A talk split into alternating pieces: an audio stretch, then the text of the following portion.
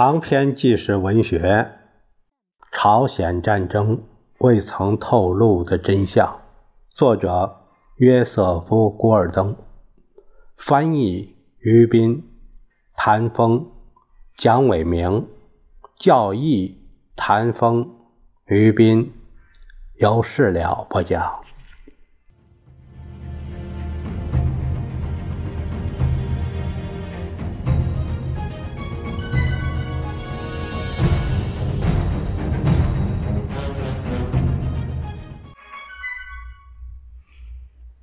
安德逊小姐记录的大部分发言都是出自麦克阿瑟之口，因为他说的最多，他的表现甚至使那些到威克岛来时就准备讨厌他的人感到眼花缭乱。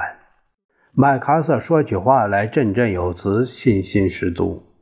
弗兰克·佩斯在几分钟后就确信，他的确是一位军事天才。在麦克阿瑟看来，整个朝鲜战争所剩下的仅仅是一些必须加以最后解决的收尾部分。他直截了当地说，在整个南北朝鲜正规的抵抗都会在感恩节以前结束。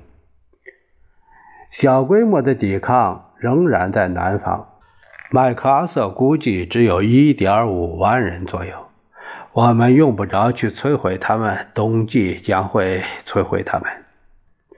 在北朝鲜，敌军继续进行拼死一战，他们只有十万人左右，是作为预备队而训练的，在训练水平、接受指挥和装备方面都很差，但是他们很顽强。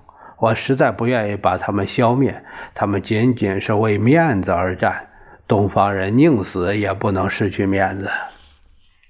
麦克阿瑟表示，他希望能够在圣诞节把第八集团军撤回日本，只把第十军留在朝鲜。他将尽力在明年初举行选举，并且一旦情况许可，就尽快结束对朝鲜北方的军事占领。军事占领会一无所获，所有的占领都会失败。麦克阿瑟将给朝鲜人留下十个美式装备的陆军师，加上一支短小精悍的海军和空军。这支力量不但会确保朝鲜，而且也会对中国共产党人的南进构成一种巨大的威慑。这种威慑是不能一笑置之的。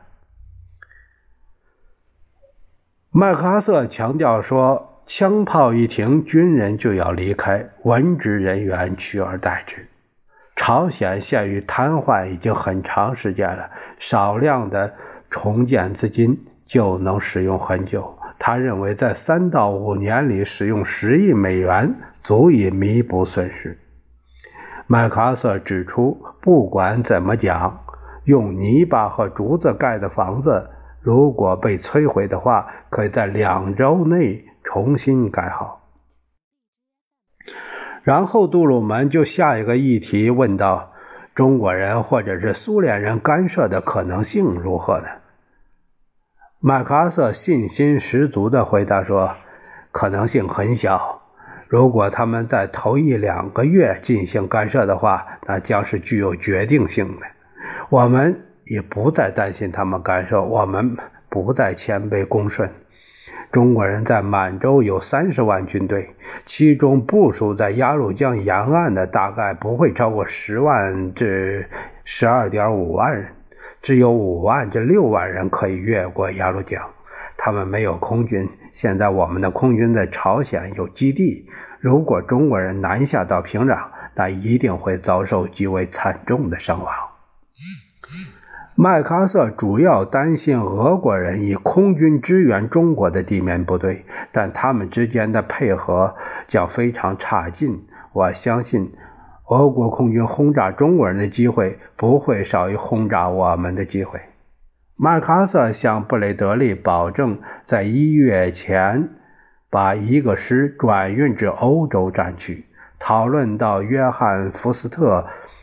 杜勒斯正在进行的与日本缔结合约的问题时，助理国务卿迪安拉斯克叹惊叹着说：“你在朝鲜的军事行动比外交官签订条约的速度还要快。”这些溢美之词使麦克阿瑟十分高兴。他重复着说：“我希望在圣诞节时把第八集团军撤出来。”后来会议的大部分时间都用来讨论对日缔结合约、建立一个亚洲的防御联盟的前景，以及印度支那不断扩大的战争等问题。会议最后就李承晚总统的问题进行了艰难的政治讨论。麦克阿瑟极力反对。一项在战后解决朝鲜问题时把南朝鲜人和北朝鲜人相提并论的联大决议案。该决议案不顾1948年南朝鲜人举行的选举，要求在南北朝鲜重新举行选举。麦克阿瑟说：“如果把一个曾经牢牢站住脚跟并且经受了如此浩劫的政府赶下台，并且把他与北朝鲜一视同仁的话，”那将是很糟糕的。杜鲁门也同意不能这样做，而且也不必要这样做。我们必须开诚布公地表明，我们支持李承晚政府，让宣传见鬼去吧。正式会谈到此结束。杜鲁门说：“没到这里来的人都不会相信我们在这里讨论了如此多的问题。”他提议休息一下。好用午餐。当时是上午九时过几分，在此期间，随行人员可以为新闻界拟写公告。但是麦克阿瑟并不想逗留。如果可以的话，他说：“我想尽快赶回去，并且如果方便的话，我想在午餐前就离开。”杜鲁门没有表示反对。这样，会议在上午九时十二分结束。也就是会议开始后九十六分钟，杜鲁门的新闻秘书查尔斯·罗斯、杰塞普大使和查尔斯·墨菲退到旁边的一间办公室里准备公告。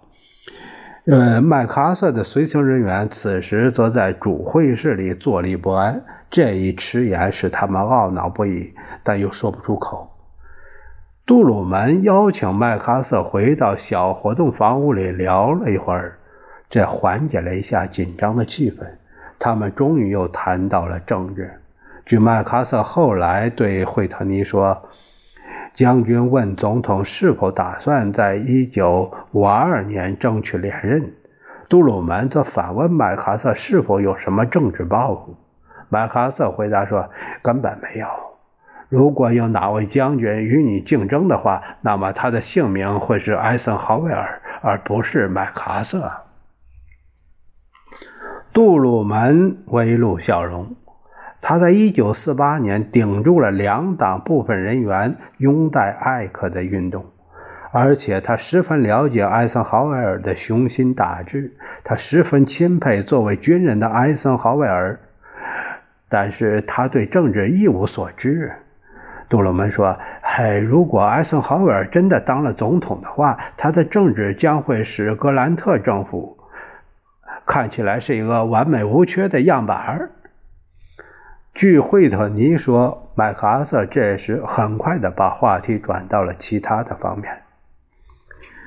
下面有个注解，就是说到了尤利西斯·格兰特。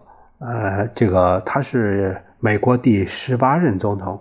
他早年毕业于西点军校，啊，也是个军人，在南北战争中战功彪炳。一八六六年晋升为海军陆军的上将，曾任陆军代理部长。一八六九年，呃，至一八七七年，连续当选两届美国总统。他的总统任期。政绩平平，更因为腐败贿赂、对奴隶主的妥协遭到批评。其实也就是一个杜鲁门言下言外之意，就是一个不合格的政府呗，是这意思。杜鲁门似乎对麦克阿瑟的匆匆离去感到遗憾。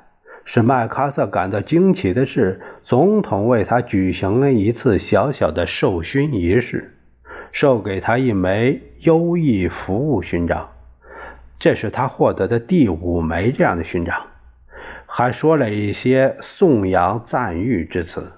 正如惠特尼尖酸刻薄的评论的那样，当时听到杜鲁门誉美之词的人都不会想到，总统在四年后回答你对任职期间解除麦克阿瑟的职务是否后悔时的问题时，会说出“我唯一感到后悔的是，我没有在两年前就解除他的职务。”他会说出这样的话。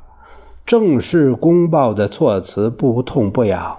一位记者评论说：“公报由杜鲁门和麦克阿瑟两人签署，好像他们是两个国家的首脑人。”坐立不安的麦克阿瑟毫不掩饰他急于离去的想法。他掏出一块金怀表，看看它，用手指慢慢地擦着玻璃表蒙，然后放回口袋里。杜鲁门在一次临时的记者招待会上对记者说。这是我担任总统以来最令人满意的一次会晤。麦克阿瑟一笔勾销了所有的提问，说：“所有的评论都必须出自总统的新闻官。”在《纽约时报》记者安东尼·莱维罗看来，杜鲁门和麦克阿瑟这两个人使他想起了一位保险业的推销员。他终于。同一位可能成为主顾的人签订了一份重要合同，而后者则对整个合同的有效范围半信半疑。杜鲁门奉承讨好似的急于向麦克阿瑟和他周围的人表示诚意。杜鲁门登上了独立号座机之前，叫住了只配有一颗星的准将考特尼·惠特尼。总统对他说。惠特尼将军，你早就应该升为少将了。待我一回到华盛顿，我将尽力而为，使你晋升为少将。杜鲁门说到做到。他回到华盛顿后不久，惠特尼就得到了第二颗星。麦克阿瑟站在原地，直至独立号。飞出跑道的尽头，然后疾步走向了盟军最高司令号。几分钟后，他便启程飞返东京。此时此刻，他对总统插手他的战争，以及对杜鲁门以外的与会人员胆敢与他平起平坐，愤愤不已。他问威廉·希伯尔德说：“那位不知天高地厚的提问题的年轻人是谁？”希伯尔德终于判断出他是助理国务卿迪安·拉斯克。麦克阿瑟明白地表现出他对如此区区之辈竟然向他发问极为愤慨。他多年后写道：“这次会议使我认识到华盛顿正在发生一种难以琢磨的阴险邪恶的变化。”像富兰克林·罗斯福这样敢于挑战和具有凝聚力的人物已不复存在，取而代之的是一股敷衍苟且而且决战到底的趋向。杜鲁门最初的果敢决心，显然正在被经常灌输的胆小怕事和玩世不恭的窃窃私语剥夺殆尽。总统似乎受到了一些比较自私的联合国政客的阿谀奉承的摆布。麦克阿瑟的这一结论意味着他一直没有把握住整个会议的中心问题。华盛顿的电报、哈利曼八月中的访问以及总统的亲自出马，都用明确的语言不断地告诉他，美国在军事上根本不可能进行一场全面战争，而且必须避免与苏联人和中国人发生直接冲突。美国在朝鲜存在的合法性取决于联合国，而华盛顿在联合国得到的支持是非常微弱的。不管麦克阿瑟或是杜鲁门在这个问题上喜欢这种情势与否，都是无足轻重的。这是政治现实。当麦克阿瑟对政府已经介入的这一冲突的重要性受到有意的贬低而大发牢骚时，他是在徒劳无益地继续进行一场他已经失败了的辩论。不管他被告诫多少次，不管是谁告诫他，或是参谋长联席会议，或是总统，美国不能够为搬兵去朝鲜打仗，而是欧洲无防可守。麦克阿瑟都是以蛮不讲理的老论调来回敬。任何使他不能为所欲为的人，不是胆小鬼，就是叛逆之徒。因此，维克岛会面。是一个失败，对任何有关者都是浪费时间。尽管如此，维克岛的会见却暂时的减轻了白宫对麦克阿瑟的疑虑。在华盛顿方面参加会议的人士看来，麦克阿瑟把自己凸显为一贯正确的神奇，他信心十足，以致不可能完不成他的使命。或在估计战场形势发展时会出现失误。麦克阿瑟关于胜利在望的断言如此令人信服，以致迪安·拉斯克会后找到木桥大使说：“约翰，我想你最好和我一起回国，讨论一下朝鲜敌对行动结束后的安排。”木桥借口有紧急公务在身，并说一旦情况允许，他便启程回国。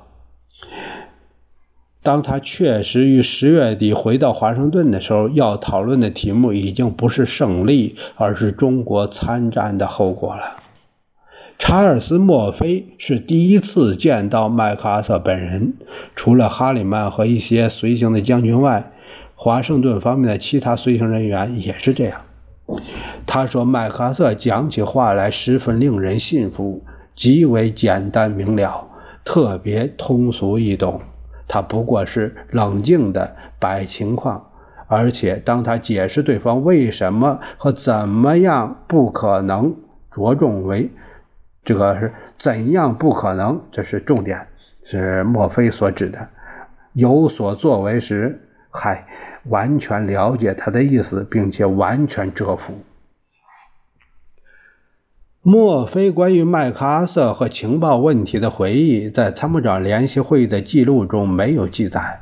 麦克阿瑟自称拥有一个情报系统，提供的报告与华盛顿的各部门所收到的情报有所不同，而且他相信他的情报，而不相信那些部门得到的情报。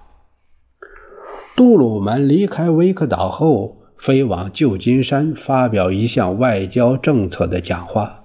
他在那里说：“他觉得迫切的需要通过我和麦克阿瑟将军的会谈，完全清楚地表明我们外交政策的目的和行动是完全一致的。”报界的文章把这些评价解释为：这意味着总统或是已经使麦克阿瑟回心转意，同意他的想法，或是已经封住了麦克阿瑟的嘴巴。麦克阿瑟对于他的一贯正确所受到的冷落极为敏感，不管这种冷落是真的还是凭空想象的，他都会暴跳如雷。他通过一位第一大厦的发言人。说，麦克阿瑟将军丝毫没有改变他对台湾的战略价值所持有的任何观点。他还说，在威克岛没有对台湾问题进行任何政策讨论。从最严谨的意义上说，麦克阿瑟的这两句话都是正确的。杜鲁门意识到台湾的战略价值，也意识到。与蒋介石长期来往的政治代价，而且他们并没有在正式的意义上讨论台湾问题。杜鲁门不过是立下了规矩，麦克阿瑟则对他的言行失检表示歉意。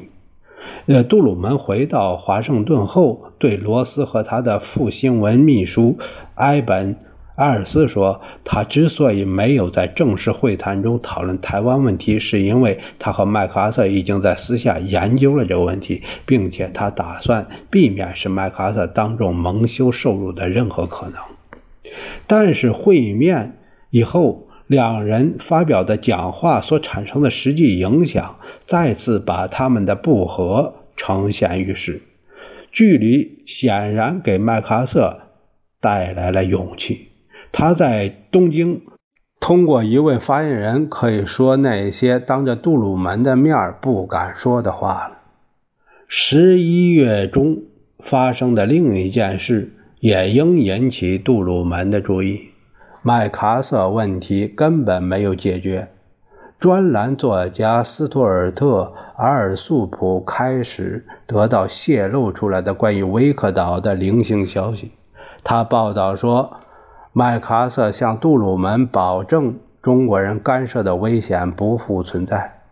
保守观点的《自由人》杂志要麦克阿瑟确认或否认这一报道，得到的回答是：“你们在十三日来电中援引阿尔索普的说法，实际上完全没有根据。”麦克阿瑟，东京，日本。